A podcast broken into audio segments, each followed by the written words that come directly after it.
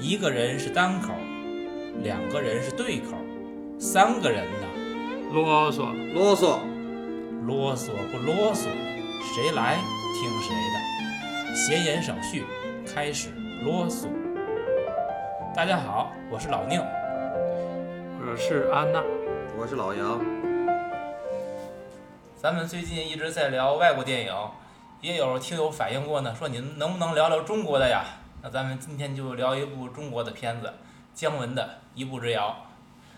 嗯，姜文的这个在《一步之遥》之前，让子弹飞大获成功，所以大家对他的期望应该是非常高的。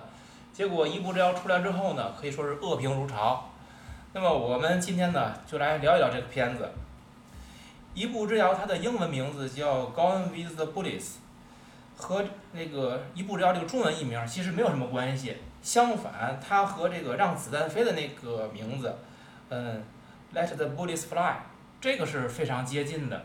所以咱们先从影片的题目入手吧。它这个一步之遥和让子弹飞有没有成绩关系？你们看？嗯，没有关系。没有关系。那它这个题目是不是首先从英文题目讲，它只是一个顺势而为？对，就是它这是一那个让子弹飞之后的一个故一个电影嘛。紧接着那个那个让让子弹飞的那个口碑啊，或者是大家的喜欢程度是非常高的。然后呢，他借着那个热度，然后再做他这个片子。所以你说成年关系是这么来的，但是他这个主题或者是内容就完全就不一样了，可以说是跟那个让子弹飞呢是完全相反的。让你看让子弹飞的代入感非常强，你可以跟着那情节，跟着那个情绪，完全是融入在里边了。我觉得姜文是非常清楚的这个知道他这个要做电影，如果说还做那个让子弹飞的那套东西出来呢，那他就他他就是重复他自己。那他不想重复他自己，他完全否定掉那个呃让子弹飞的那套东西之后，他做出来的是一步之遥现在的结果就。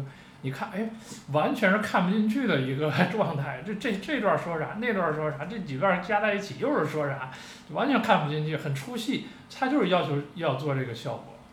是，而且我最开始一看他这英文题目，我在想他是不是在模仿《飘》的那个人的英文原名原对吧？Gone with the Wind 对吧？是在模仿，也是一种在借势。而且就像刚刚才这个安娜说的。你看，咱们每次之前我都想会把这个片子的做一个简介，哪怕再简单，但是这部片子我真的是不知道该怎么说，所以我咱们索性呀也不注意对这个片子再做什么概括，咱们就直接来聊聊，就是你们看完之后觉得这个片子它到底想说什么？咱就别谈它这个故事了，真没法谈，太碎。那导演想说什么呢？就是姜文的，就越到后头啊，它是一种。就是按我的自个儿个人的分类法，你像前面儿像，呃，杨灿吧，也是一个状态电影，但是故事故事性啊，所有的那个连贯性是很强的。然后鬼子来了是一个一气呵成的，那个连贯性就别提了，而且故事性也不差。嗯，子弹飞呢，哎，故事性一般，呃，连贯性也行，但是到。一步之遥，我看第一遍和第二遍的时候，我觉得是支离破碎，而且我是觉得确实跟宁老师认为的是一样，是烂片儿。呃，三和我这次聊节目之前看的第四遍的时候，我是觉得中国需要他这样的电影，这样有个性的、私货满满的作者电影，它是一个作者作品，承认吧？哈。嗯。然后呢，他在里边解构，在里边互文。在里边致敬了很多很多东西，这些东西其实是什么呢？你懂就是你懂，你不懂有人瞧不起你，你未来的有一天你也会瞧不起你自己，这是一个问题。还有一个问题呢，总说就是说姜姜文的电影会有这种就是被人呃过度解过度解读，我。用我一点点阴谋论的想法，我觉得这种过度解读是导演乐于看到的。而且我你说过度吧，我觉得他的电影可能都谈不上过度，他明很明显的他就是给你留着这些个扣儿，就等着你去解读呢。而且真说了，所谓过度解读出来那个东西，未必就不是他想表达的，因为他那里边说实话很多东西是不能明言的，对吧？对所以就等着你去过度呢嘛。嗯就是他在采访的时候说很多次，就是，呃，历史对他来说是什么？就是前几年发生的事儿，对吧？三国时期发生的故事对他来说就是前几年。那比如说在几十年前发生的事儿，可能就是前几天的事儿。这不他经常举例子嘛，就是，呃，往事越千年，魏武挥鞭，就是毛主席这段这个诗词对他来说，就就是完全指导他的这个历史思想，就在就是这个，他说的就是历史上这些事儿。那放到今天，那今天可能这状态他说不了，那可能就往前放几年，那些年发生的事儿，可能就是现在发生的事儿。对，而就是这个，因为我当时看电影，我看他包括台词儿，他想说却隐含着没说出来那些话，其实在他以往的电影就跟安娜说的一样，他讲历史其实都是在说现在的事儿。哎，我看姜文，我就忽然想起来，他以前有个片子，就是他关云长里边儿，他演曹操，他不是说嘛，那不是这个曹操挟天子以令诸侯，是天子挟曹操以令天下，他讲的这种意思。就诸如这此类台词，他在古装剧里边，你会发现他把很多东西说得很明，完全就是赤裸裸的来影射。但是，他在一个相对近现代题题材里边，你会发现他说的就非常隐晦了，对吧？咱们说啊，我就说这个片子，呃，老杨说，我认为它是一个呃烂片儿，我不能说它绝对烂，嗯但是呢，是真的是水准是，嗯，从技巧上吧，我觉得水准是很高的。嗯那真是非常炫技的一个片子。嗯可是你从一个作为一个电影一个艺术品，让他去观众去欣赏的话，我对他评价不那么高。嗯所以我想引申一个咱们讨论嗯，怎么来区分一个好片儿跟烂片儿？你们怎么来界定这个？我先说我的吧，我我我先说我的观点啊。首先，我对这划分的时候，我我把它分成两个角度，一个是从本身的好片儿烂片儿的角度，还有一个我把它分分分成这个从高级和低级，就是我咱怎么定义好片儿？好片儿我给它几个关键词，就是真实合理，具备人类普遍的情感，主题明确，表达清晰，然后能吸引观众，然后看完了耐人寻味，就是值得你去反复的去咂摸。我觉得这是好片儿。那烂片是什么？就是你首先脱离现实，逻辑又混乱，然后讲的东西吧似是而非，就好像好像让人可以很多的去解读啊，什么一些乱七八糟的各种暗含的隐喻等等的这种东西，我认为这都属于烂片儿。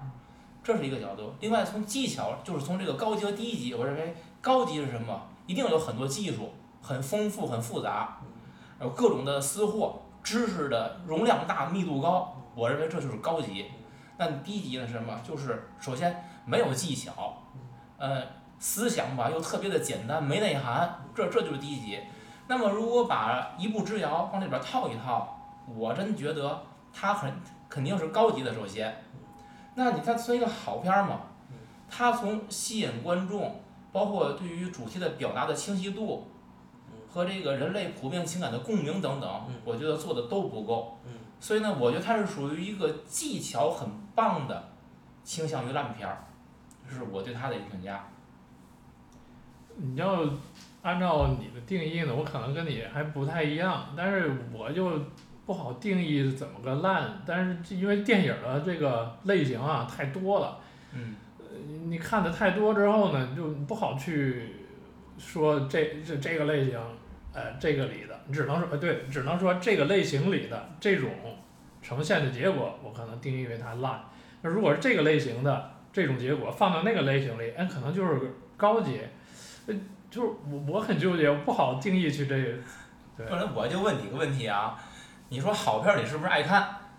好片儿爱看，对，那这片儿你爱看吗？这片儿不爱看。对呀、就是一个你觉得不那么爱看的片子，你怎么把它定义为好片儿，对吧？就是这样，它有，比如说像你说，就是它有解读空间。如果说有解读空间，但是呢，这个东西，这个电影呈现出来的结果呢，却你很难接受。你看一遍可能就扔了，或者看的时候过程中呢，你很难融入进去。但是你看完之后，你去回想它，哎，这一段这一段融合在一起是这么个意思。我觉得这个电影是可以的。嗯，也是一种咱们我我越听我越觉得，就是说，起码到现在啊，到现在为止，咱们这个音频节目，咱仨人这三个角度缺一不可，离了谁都不行。这个宁老师这个认真，我刚才听了，就是非常非常那个。可是我是很佩服，其实有点儿，我是觉得一个问题是，说合适，说合适，把前面的都省我。说的这些问题是文无第一，武无第二。这个电影这个东西就涉及到一个特别大的，就是是你到底喜欢什么样的艺术作品？我又该说了，杨德昌的《一一》，贾樟柯的《站台》，很多人都不爱看，都觉得是烂片儿。我觉得是好，我觉得是好片儿，我觉得是很牛逼的片儿。可是我不见得就比他高，就比那些不爱看的人高级。当然，这个世界上其实是有冥冥中是有真的有高级和低级，有这个优秀和劣质的。可是文无第一这件事儿说的是安娜刚才说的那个五言绝句里头，你是不是写的谁比谁强？七言绝句里头，你是不是写的谁比谁强？可是一个议论文跟一个散文诗，这俩没法在一块儿比。这是一个，还有这个片儿打动我了，我说它是好片儿。高晓松看完这不是高对高晓松还是那个窦文涛看这个变形金刚都哭，你说窦文涛认为变形金刚是好片儿吗？那可打动他呀，变形金刚那个粉粉碎，他就在那哇哇哭。你说那是好片吗？我我到今天还说变形金刚是烂片儿。但是窦文涛走出电影院，他也说那变形金刚是烂片儿，但是他拦不住他自个儿哭。你说打动没打动这个人类这一份子的情感，在那一刻打动了。哎这不矛盾啊。这个嗯能打动到你哭的片子，它不一定是好片儿。嗯，但是如果它是个好片儿，它会吸引你去看，它不但让你看懂了，而且你会有很多共鸣。嗯，还有就是，就是说这个这个一步之遥，我先跟观众澄清一下，这一步之遥这个选题呢，最早是我提的，跟二位提的，然后二位就是说很配合我。姜文的作者电影呢，我相信他在他那取景器后面，他一定有他的一丝坏笑在，但是他的电影接受起来还是要一些储备，我是觉得要一些看片儿的储备，要一些看书的储备，要一些东西。咱们比如说现在就开始切入，他上去就 to be or not to be。如果看书的人，或者是真正现在社会的文艺青年都知道，这是哈姆雷特的一个一个独独白，大段独白，而且好多人是以能背出来他的原文的大段独白为个人觉得就是这人生就是很很圆满这件事儿，所以。可是他为什么要在这个时候拿出来，然后拿那个油腔滑调、那个京腔去背这段呢？好多人就会解读。然后他为什么又穿成了教父那样，然后用着所有教父的那个口吻呢？其实是他在不同的采访里说过，他当初上中戏的时候，这个教父他看过好像好多好多好多遍，他能够他是他们班里甚至那一届学生里头学教父的神态学的最像的，他都用出来了。然后呢，包括他跟这个谁就是。就是那军阀那儿子叫文章啊，跟文章说，哎，说这个说这个什么，你是看不起我，他就所有那些其实都是需要他有致敬的地方，他有互文的地方，而且他有一个让你觉得很突兀，但是呢，想想你又会偷偷乐，哎，这个有点好玩，哎，他为什么这样弄？这个那么一种他的机心在里面。对，所以这个片子如安娜所说，说它是一个作者电影。我认为姜文拍这片子的时候，可能就没在想取悦观众，他是在取悦他自己，他把他自己所感受到他的经历，包括他的呃观片量、阅历等等的知识，都放在里边去了。至于你观众能看懂多少，可能就是恰恰你刚才提到过的，哎，这个这点儿我看懂了，我跟你共鸣了，哎，那点我又看明白哈，我又会心一笑，嗯就是是这样一种感觉。嗯，可是这种感觉就是是一种过于私人化的交流了。对，是的，它作为一种电影的整体的艺术呈现，就是我们是要把它放在一个更广大的层面里边儿去看一个电影作为整体的嘛。我觉得这方面它就会有欠缺。还有一个，我刚才忽然想到的，你说他这种作者电影，马上你会联想到昆汀，比如咱们聊过的《好莱坞往事》，同样都是很多这个导演自己的私货在里边儿，可是你从表达的流畅度以及这些你私货夹带的这种，嗯。前后的衔接吧，使用的合理性上面，我觉得真的那水平还是有差异的。嗯，这个电影呢挺长，然后我把它总体看下来，我认为我把它分为这个上上半场和下半场两部分。我觉得前半部分更多的是各种炫技，就是他的私货啊，乱七八糟的，什么都往里放，特别多。后半部分呢，更倾向于讲一个故事，而且是比较认真的去讲。嗯，前而而且呢，前面是很多就是在搞笑啊、戏谑呀，非常的无厘头。后面呢，你会感感觉到，哎，好像比较接近于我们正常人的生活了，开始说人话了，是这样一种前后的一种区别。所以我认为前半部分是一种炫技，各种乱入，后边不是是咱好好说话吧，是这么一种感觉。他想说的东西如果太多的话哈，他想把这些东西都码齐了是不可能的。他想说的东西太太多，所以就即使他，咱甭管他码齐没码齐，就目前而言，他这密度已经太大了，那就是是超过了一个电影所能承载的这个东西，就是白了，呃，好佐料太多了，做出来的未必是盘好菜，嗯是，对吧？恰当的配比和量，可能是呈现出来的这个更佳的效果。那咱这样，我觉得咱还是先从就是我还是找到了一些个关键词啊，咱先从 old money 跟 new money 开始吧。这个五七他爸爸就是一个说着操着那种那种那种这个这个这个这个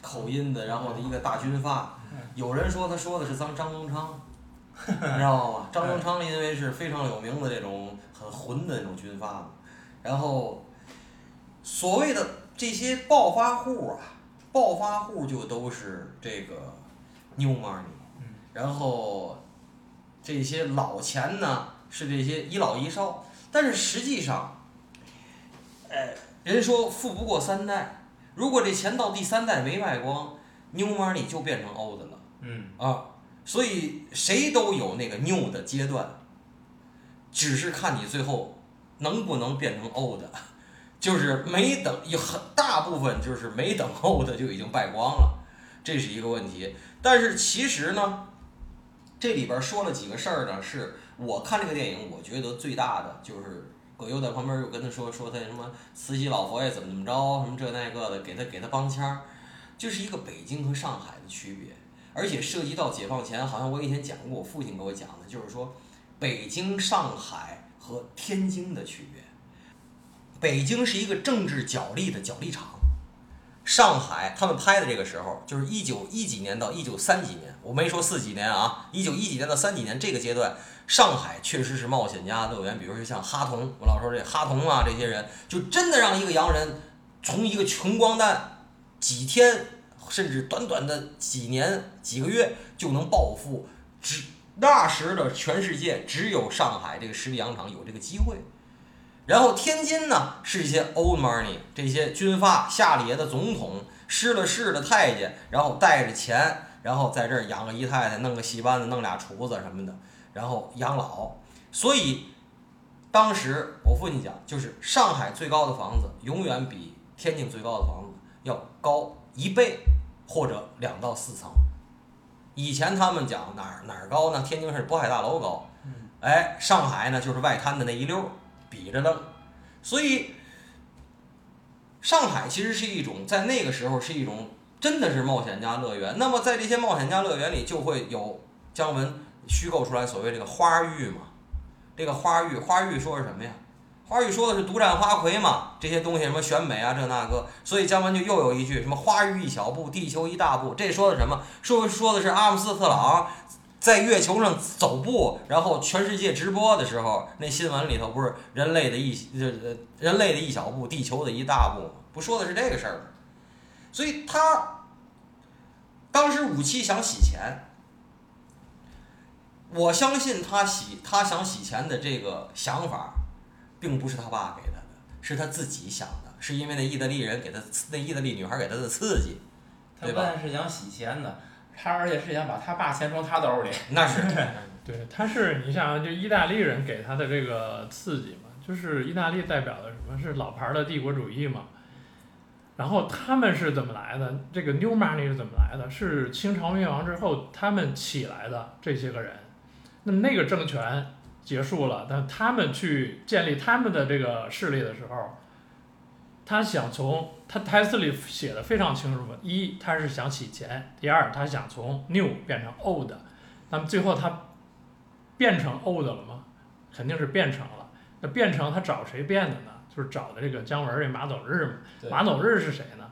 马走日也是前清的一些遗老遗少。对，那他要搞这一套东西，成立自己的势力范围，那他必须依靠以前的遗老遗少，去把这些个把他的势力固定下来。固定下来之后，这些遗老遗少还有什么用呢？没用了，要想个办法，对吧？枪毙马走日了，最后我只有枪毙了马走日，我才能从 new 变成 old。嗯，是这么一个过程。如果说你这就是他他的非常损的一个隐喻在里边儿，如果说你这一套逻辑弄明白了，你这个东西放在哪，放在什么地方，放在历史里，放在公司里，放在什么地方，全是合理的。对吧？哎，你这个解读啊，等于枪毙马走日是五七从这个 old money new money 他们这个呃政治势力或者是一个经济势力的角逐的角度来解读。同时呢，向肥田要枪毙马走日，是从他个人荣辱一个角度来解读，就他们所有的势势力形成一种合力，马走日就是他们共同的这个垫脚石了，就是对对吧？向飞田跟马走日啊，都是来自于前清的遗老。马走日跟他们不同的呢，马走日有一点儿这个理想主义，有一点儿底线。向飞田呢，完全没底线了，对吧？他已经变成马了，嗯 在那个在武大帅的那个那个牢房里，他已经变成嗯。变，已经做做牛做马已经做成了，那他就完全没底线了。这俩人就差了一步嘛，所以是就是最后为什么说，哎，这些遗老遗少有的还能坚持一点儿，那坚持的那全部被枪毙了。然后如果没坚持的，那你就变成我们同伙了。哎，按按你这么说，这个一步之遥是在指的马走的日跟向飞的田这一步之遥吗？是这个意思吗？按你这个解释来说，呃，它里涉及到一步之遥的这一步呢，其实有很多个地方。嗯就是从他们两个人的命运来说，是马和象的这个这个一步。那其他的地方你去细想，最后那个啊五六啊，就是他被枪毙之后，从楼上掉下来之后，他咵一掉，然后那个五六就冲出来了。这俩他俩人也差了一步，对吧？就是你看，就是情感来说，爱情来说也差了一步。这个人生的这个事业和政治这些东西，它也都差了一步，就是很多个指向。嗯，这又出一个关键词，那就是错位，总是差那么一点儿。还有一个，这个马走日和向飞田，就是他们俩在就是所谓这宁老师说的前半部分，其实你不觉得是一个对口相声吗？是就，尤其武尤，其是那个花玉大赛那个俩人主持那段儿，对啊，就是捧互为捧逗，对对吧？然后，那么有没有你说一个走日，一个走田？他是我刚才我我就在想，咱们列提纲我在想，就是咱们都下过象棋，这个日你是可以横着跳这个日字儿，也可以竖着跳这个日字儿，但是田怎么走都是对角线的那个，就是上下左右的对角线嘛。他永远比其实是比这个姜文这样的有点悲情的这个人呢，他是能多走一倍空间，它并不是多走一步，我觉得。能明白吗？就是竖着他竖着跨和横着跨，他都多走了一倍的空间，可不就是坏人比好人多走了不是一步啊，坏人比好人多走一倍。这块儿你要解读的话，就是因为你涉及到一个象棋的走棋规则，嗯，这这解读空间就会更大了。你要可是你要这么说，你象走田，象走那个田的格是固定的，你只能走到那几个点。嗯马那个日嗯可以可以是任何一个点都能走到，那它可以来回的来来回跳。嗯，所以你说这到底谁更有优势呢？我觉得这完全在解释了，这这这没有什么太多可辩驳。嗯，而且这个电影的它的问题是是人类的第一次直播，他说的。这个电影有前瞻性，他这个电影出来的时候，那会儿抖音那会儿还快手没直播呢还没这么凶啊，。对对对。嗯不能叫没直播，有是没有没有现在这么这么这个普及的直播。尤其从去嗯年年底到疫情爆发，我觉得就是这整个这带货这件事儿已经变成全民带货、全民买货了，是不是？对嗯，这又就是我想起咱们以前聊过一个电影，那个那个《罗曼蒂克消亡史》里边儿不是说嘛，这个导演这电影就不是拍给你们现在人看的，是拍给下一个世纪的人看的，对吧？姜文这电影，我认为是一定是有前瞻性的，嗯，他对未来的很多设想，包括他应该是从历史当中去看到这些东西。哎，我插一句啊，就是您刚才这句话，其实有一个人已经给您回答了，嗯就是这 Pablo Picasso，他以前他跟他的经纪人就没事儿，就是其实是非常精于炒作自己的。嗯他自己就说，就是别人问他你怎么看这梵高什么的，他就说他说一个一个艺术家的艺术啊，要超过要超过人类那个认知啊，几十年最就好。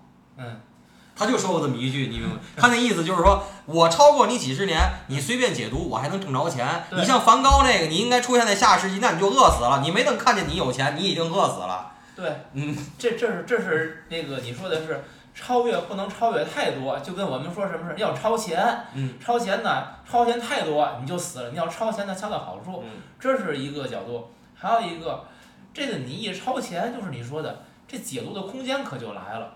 如果你写现实，人家什么东西都能给你用一些东西去比拟、去理解它，嗯那你超越我比现在的东西更靠前，嗯但就是你不能理解的了。嗯你不能理解，你可不能说我不好，嗯对吧？只能说你不懂，嗯这这事儿它就有操作空间了嗯。那我就对这电影也会有这个问题。你现在拍成这个样子，你说你是超前了，实际是可以给他一种怎么讲？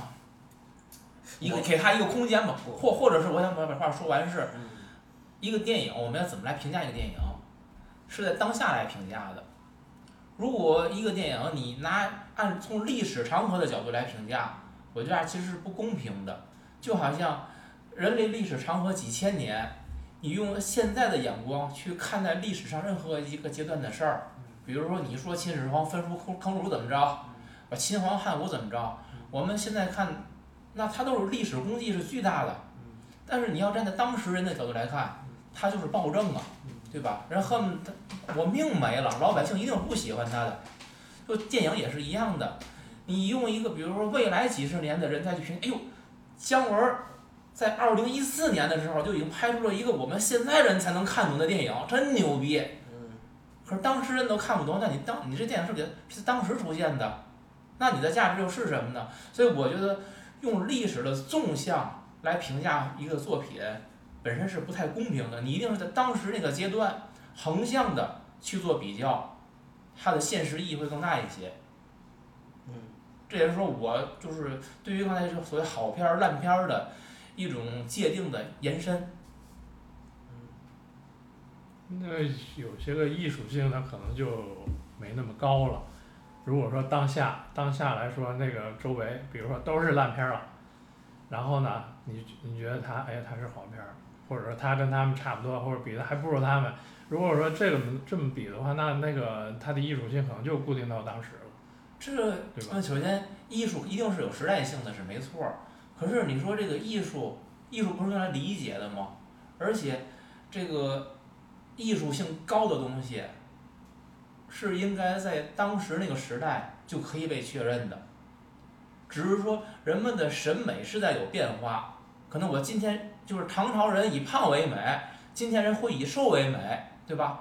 那你审美标准不一样了。但是你一定是有当时的一个共识，胖你胖成什么样是最美，瘦你现在你这个骨感骨感到哪个度是合适的，我们是有共识的，在这个共识的基础上，你去达到你那个艺术性的最高，我认为这是艺术家该做的事儿，对吧？你非说现在你们瘦，哎，再过一百年还是胖没啊，我就弄玩命弄胖的，那这个那你就弄吧，我至少你跟我就没法交流了。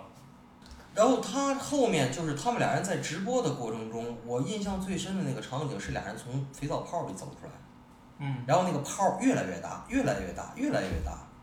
没破，对啊，所有人都在盼着它破，等着它破，但是它没破，对吗？这种反类型其实有的时候也也也在一些小的情节里，我觉得这这样的反类型是我乐于看到的。这一点我可能跟宁老师就是观点上有一点点不那个，就是我的意思是，其实我是咱们仨人里最大张旗鼓的说，我爱看平铺直叙的、好好讲故事的电影。可是我为什么能把姜文这个东西拿出来说呢？我觉得他的这种，我认为就是春秋笔法。他这个春秋兵法我喜欢，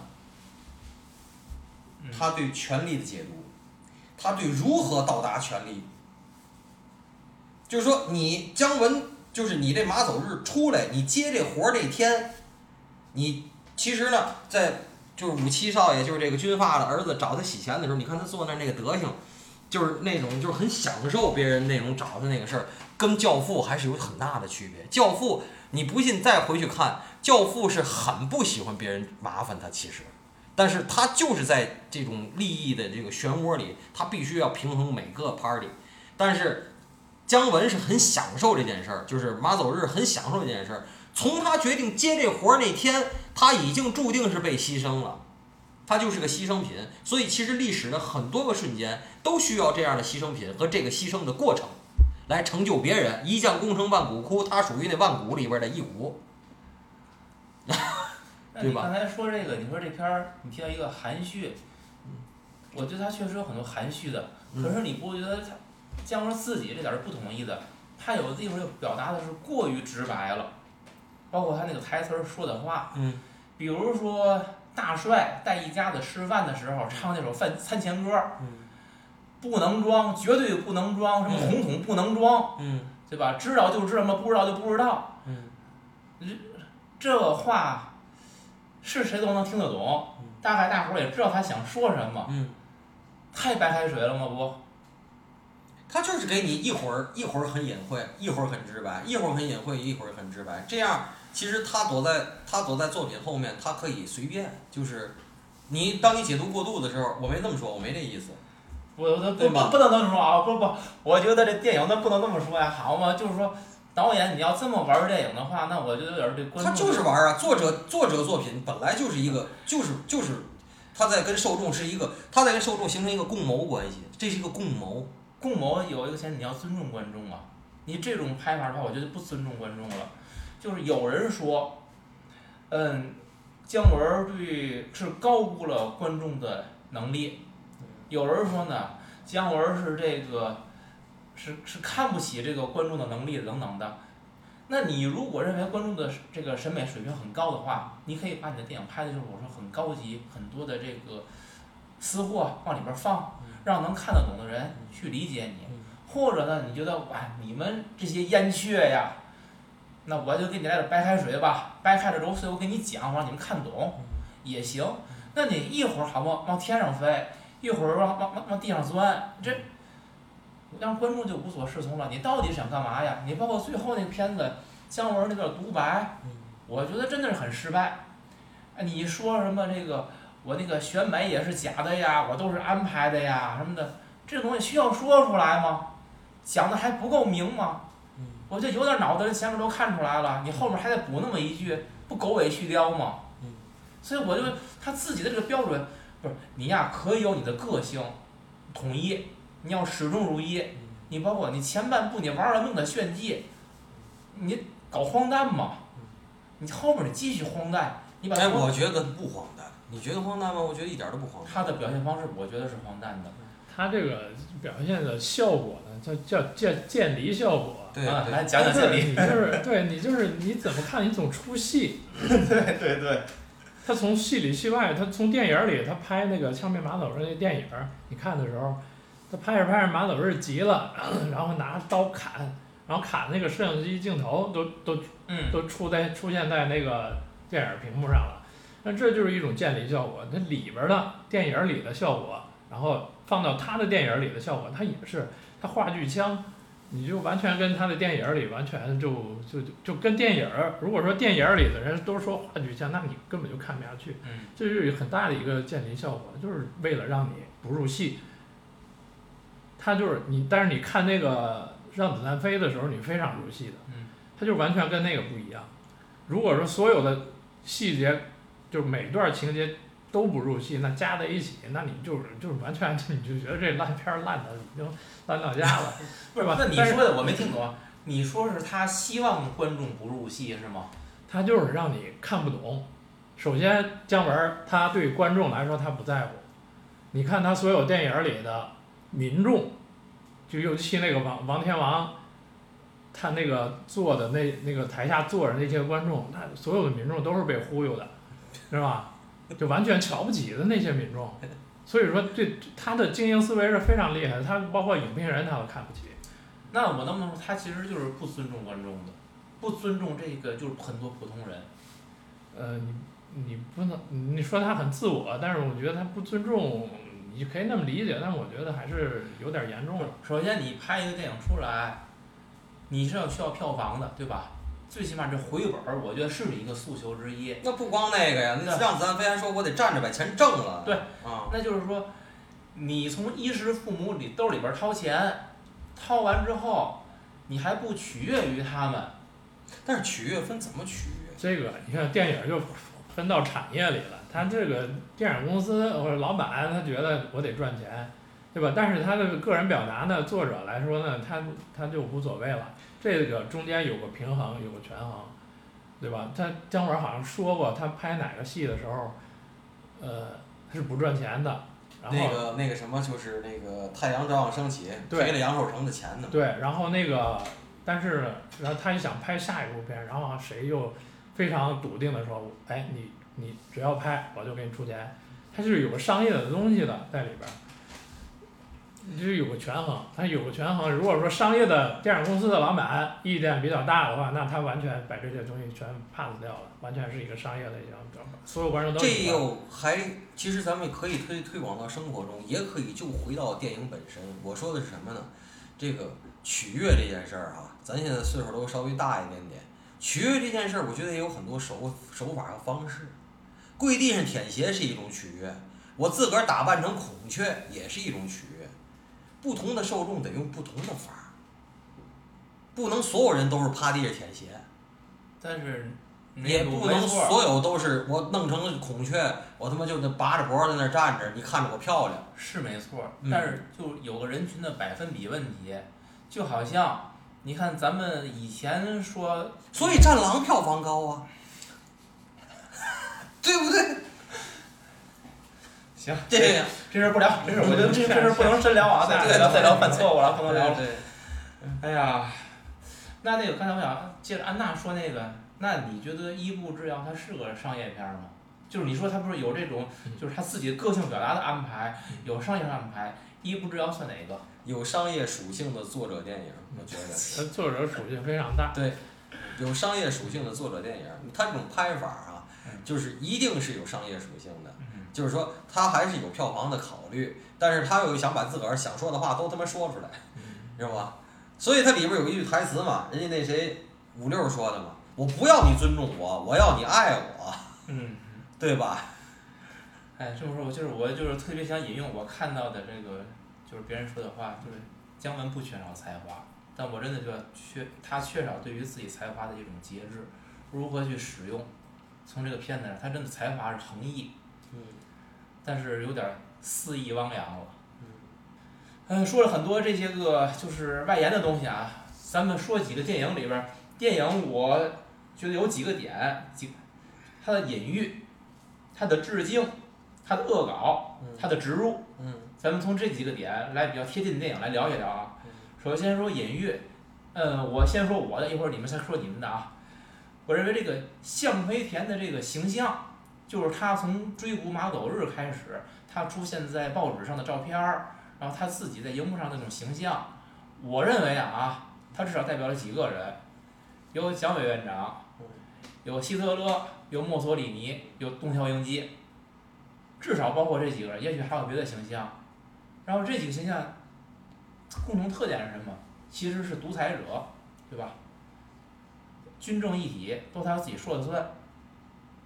那他这种隐喻，你把它搁在向飞田身上，你想说啥呀？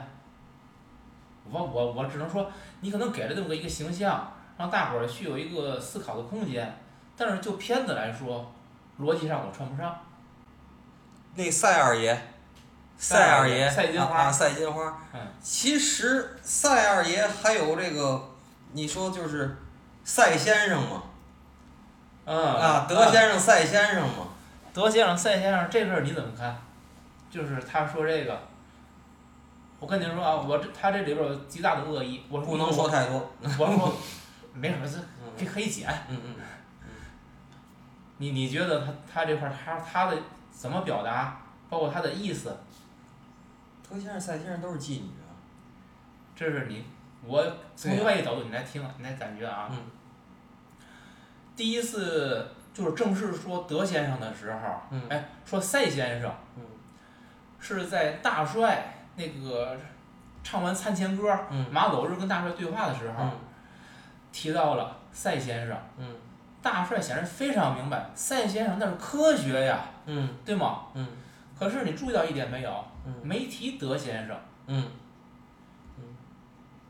咱不管放在哪个年代，赛先生和德先生那是五四时候一块儿带到中国来的。嗯电影只说了赛先生，嗯没提德先生，为什么不提？不说了嗯。但是你看到最后，嗯大帅好像再一次情景时，我忘了什么情景了啊。嗯他同时说了赛先生、德先生，我都知道。就是在他的脑子里边儿，两个先生都在，嗯但是他跟大伙儿讲的时候，他只说赛先生。嗯嗯对吧？这是我觉得姜文对于二位先生的一种表达，满满的恶意这里边儿，嗯对吧？其实你刚才说他那个片尾的那个独白那块儿，我倒是想他，因为他电影儿从一开始都是在他的独白，对吧？在这个独白里展开的，所以说你可以看为他就是这个电影儿就是他临死前坠楼的那段时间他所有的回忆。然后如果说你这么看的话，那他那个他总往下跳，他为什么要把这个马佐日杀死？对吧？这件事儿是你怎么想？就是因为那个在电影儿的这姜呃在姜文儿的这个所有系列电影儿里呢，呃，他扮演主角儿的电影儿，然后主角儿又死掉的，你好像也不多，对吧？鬼子来了，那个马大三儿是被砍死了，枭首。然后呢，他呢，在这个最后马走日是在那个所有的新人面前，在高台上也是被示众的枪毙了。哎，那是他啥意思呢？我觉得他肯定是有所指，为什么主角要死掉？呃，就像我刚才说的，他是有一点坚持，有一点理想主义。如果说把一个有理想主义的一个人去示众的杀死，那这件事儿呢，我觉得就哎很有意思了，对吧？最后的理想主义死掉了，那就那那那那那我们社会还剩下剩下些什么，对不对？那这也就是说，马走日的人设，我看到最后，我觉得有点矛盾。影片一开始给他的就是一个社会上的混子，坑蒙拐骗，对吧？是这样的一种感觉。但是随着剧情的发展，你看他去这个为了完颜英去打中三儿，呃，然后他还这个呃救了向飞田，然后那个王天王演戏侮辱了完颜英的那个名誉，他还为了完颜英去出头，又去把自己暴露，最后还为了保全五六，他自己去死。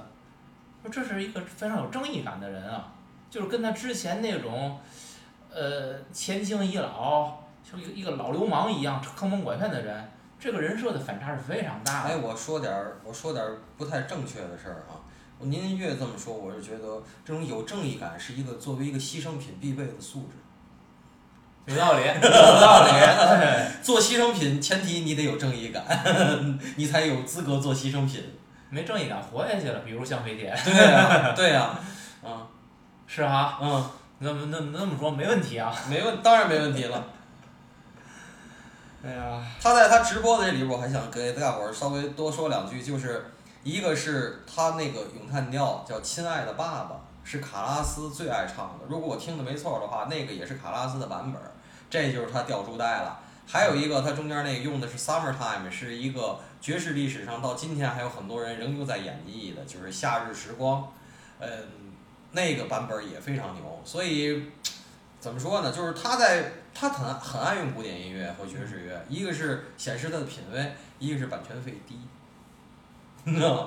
嗯，可是你看最后影片最后那段是祝酒歌吧，唱那段儿太长了，我真觉得太长了。你就是显摆显摆两下就得了。嗯还有一个提到的选美大赛的时候，所有那些歌舞的场景等等的，咱的你要细找他真是啊。花钱从百老汇请的。是他请的，这里边儿应该是致敬了太多的片子了，嗯致敬了太多的各种历史的细节。你要是这细扒，我觉得真扒不过来。甚至里边连连墙上那海报，那是红磨坊的海报，劳特雷克的作品，那都会有一些出处的嗯。那扒不过来，他在致敬，首先这没问题。你包括，呃，对于默片儿的致敬，对吧？那个五六拍的《枪毙马走日》，那段片子那么一大段儿，致敬默片儿默片儿时代。呃，二战结束，水兵抱着那个护士亲吻的那个镜头，对吧？他所有这一系列都是在致敬，这些东西说实话，我觉得跟电影关系就是主题没什么太大关系，也是他自己私货而已，一堆致敬。但这里边有一点，我觉得我不能接受的是他的，他恶搞有好几说，我说恶搞，恶搞春晚贺电，我们又说到来自什么两千三百个不是国家两千三百个地方的多少封贺信，恶恶搞春晚，完事儿还这个什么我影帝影后，我们弄个影帝影后吧。那金葱花，男的叫金葱，女的叫金花，这都恶搞，我觉得这都无所谓。但他恶搞茶馆儿，我真的是不太接受。不知道你们注意没？就是那个那个，呃，完颜英跟一个老头儿，老头儿要给他金子，说我们是阅尽人间春色等等的，最后俩人分手。完颜英跟老头儿说：“您硬硬朗朗的。”老头儿说：“我一定硬硬朗朗的等您。”因为我对茶馆太熟了，他那个是茶馆里边最后王掌柜跟康顺子告别的场景，就是两个人反复的在说您硬硬朗朗的，硬硬朗朗的，他的那个语音语调，包括两个人分别，一个老人跟一个女的这个场景一模一样。我说你这是干什么呢？首先，咱不说茶馆儿这个就。老舍最终写出来的茶馆儿，跟他当初想写的茶馆儿，以及茶馆的第一部和什么最后一部，他这个这个这个差异或者过程是什么，咱都可以不谈。但茶馆作为一个作品，在中国的话剧史上，包括它的这个艺术性表达各方面，这么经典的一个东西，而且我觉得，说实话，不管你以一种什么意识形态去解读，它这里边人类的情感这种东西。真的是不太容易去糟蹋的，而姜文通过这种方式来恶搞茶馆，我真的是不接受。我就是片子你说多烂，我觉得这片咱都可以从其他方面去考虑，这点儿我是给他零分儿的，真的不能接受。对，再有我就说这个咱这看电影啊，它不是猜谜语，你看他的电影，为嘛说一遍看不行呢？你得多看几遍，你得且倒呢，这是嘛意思，那是嘛意思啊？跟猜谜猜梦似的。那你说他这整个这些里边儿，他为什么完颜英的这个扮演者这个舒淇，他要用配音，剩下那些人他都用原原声？可是舒淇在什么飞飞二啊什么那个里边儿，都是正经自己说话，没问题，也会说话呀。对，而且我觉得那是原音的话，好像比这配音还强点儿。那你说为什么他 那样？我觉得他有他的用意，可是我不知道而已。你这不又成猜梦的吗？嗯。他电影里有很多东西需要你去猜，但是你你你这，就你你你要这么去想的话，你头会非常大的。你只要是，但是你只要拉拉住他几条主要的线索就来说那，整个电影的脉络是非常清晰的。你不要去揪这些细节。他那个曾经在采访里说过嘛，就是他跟葛优在拍那个秦颂的时候，那个葛优弹琴，为了弹琴呢，他请了一个美女老师。他在讲这段的时候，那个台下那个记者就问他：“哎，你说你去说葛优去学弹琴，然后那个你又说他这个手怎么样摁琴，然后你又说美女老师，你这啥意思呢？”他说：“我的电影里就是这样，我跟你说这个手弹琴，这个你明白吧？对吧？我跟你说葛优去学琴这事儿你也明白吧？我跟你说美女老师教葛优弹琴这事儿你也明白。”那我的逻辑呢，就是我把这些所有东西全堆在一起了，这三件事都有，都有。对你可能这逻辑放在一起，你可能不明白，但是每件事儿、每个场景放在那儿，你你大体也都知道，它的逻辑就是这样。嗯，那这也是一种表达方式，就是把材料给你，你自己去联系，你自己去去把它们去建构，对吧？就就是他的表达，但是你从他那个角度，这些个东西是有顺序、有逻辑、有他的那套逻呃表达在里的。适当的啊，还是要请教宁老师，就是里边讲的这个找小老婆的战略，和找男人的战术这俩事儿，不是这事儿为嘛您请教我呢？我觉得这事儿你得自问自答您。怎么看？您怎么看？这个左眼与右眼，对吧？这事儿左眼与右眼对呀、近在咫尺。虽近嗯却不能忽视，嗯对吧？类似于灯下黑那感觉。周韵说了，要是对眼儿呢？对眼儿你也对不上。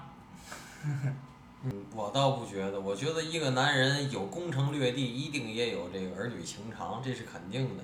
然后他不就拿大帅那话他说完了，他说我阅尽人间春色，但是对生活失去了信心，你知道吗对吧？他是这这两样他都占，就是大帅啊，大帅都占。所以就是说他找小老婆的时候，我要不找，那别人就得那个，那怎么怎么着，我还是都收着都来吧，对不对？你找男人可就不一样啊，这个，所以其实就是说，只要是无论男人和女人，你作为一个适龄，或者其实现在连不适龄都算了，就是只要角度一变，你的所有看法都会跟着一百八十度。对，嗯，都会都会完全完全完全变成了一百八十度的那种那种东西，所以左眼和右眼，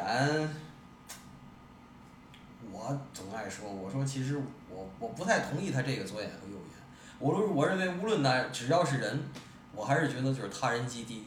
你没世界上只也没有完全一样的人，真有一个世界上有一个完全跟你一模一样的人，你就吓死了。但是只要不一样，每个人都会有自己角度对利益、对生活、对现在这个处境、当时处境的一个解读，一定这些立场是矛盾的或者有矛盾，所以呢，就与其那个不如自个儿待着。但是人又是社会动物，你不可能不跟人别人发生交换，所以最后其实交换交换到最后就是利益的交换。这就是咱们说过的嘛，人与人之间是永远无法互相理解的。所以我一直记得我大哥当年教我那句话，他说男的和女的才应该讲义气，讲义气是应该在交朋友中间儿，就是友谊里头最应该讲的事儿。可是什么叫义气呢？义气也是让渡一部分自己的利益出来，满来成就别人。其实到最后，所谓的义气也是利益的交换。虽然我说的难听，可真是这么回事儿。那么最后咱们就说，就是这个电影里说，你说他那个电影叫《让子弹飞》，这叫《Gone with the Wind》，就是随子弹去刚 with the bullets，啊，《Gone with the Bullets》，对吧？随随一个是让子弹飞，一个是随子弹去。那么这个历史到底是谁在改来改去？人民嗯，其实我还想最后说一句，就是都传他要拍那个《施剑翘传》嘛。其实我这电影后半截呢，完全就是《施剑翘传》的一个变体，对吧？把马走日换成施剑翘，就跟我之前写的那个，还有那个 love.